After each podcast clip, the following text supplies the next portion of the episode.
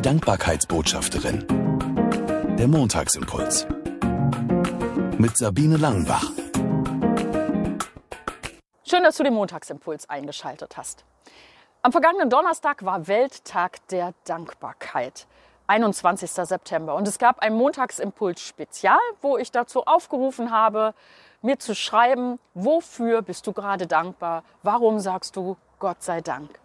Und ich kann einfach nur Danke sagen für die vielen wunderbaren Zuschriften, für die vielen ganz, ganz unterschiedlichen Gott sei Dank Gründe, die mir noch mal ganz neu gezeigt haben, ja, es funktioniert. Man kann auch in schweren Lebenssituationen sogar die Gründe finden, für die man dankbar sein kann, Gott sei Dank sagen kann. Ich danke ganz besonders denen, die mir ihre ganz persönlichen Geschichten geschrieben haben die Mutter, die so dankbar ist, dass ihre Tochter vom Hirntumor geheilt worden ist.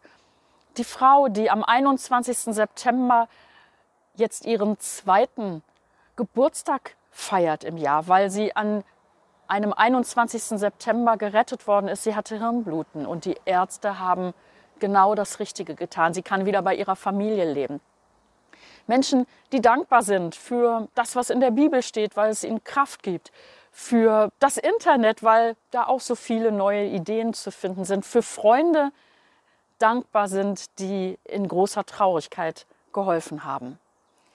Danke, dass du, dass ihr diese Gott sei Dank Momente mit mir geteilt habt, weil das macht mir selber Mut als die Dankbarkeitsbotschafterin, die immer auf der Suche ist nach Dingen, für die sie Gott sei Dank sagen kann da tut es einfach gut, dass wir zusammen unterwegs sind, dass wir zusammen die Dankbarkeit in den Alltag bringen, weil das verändert das Leben.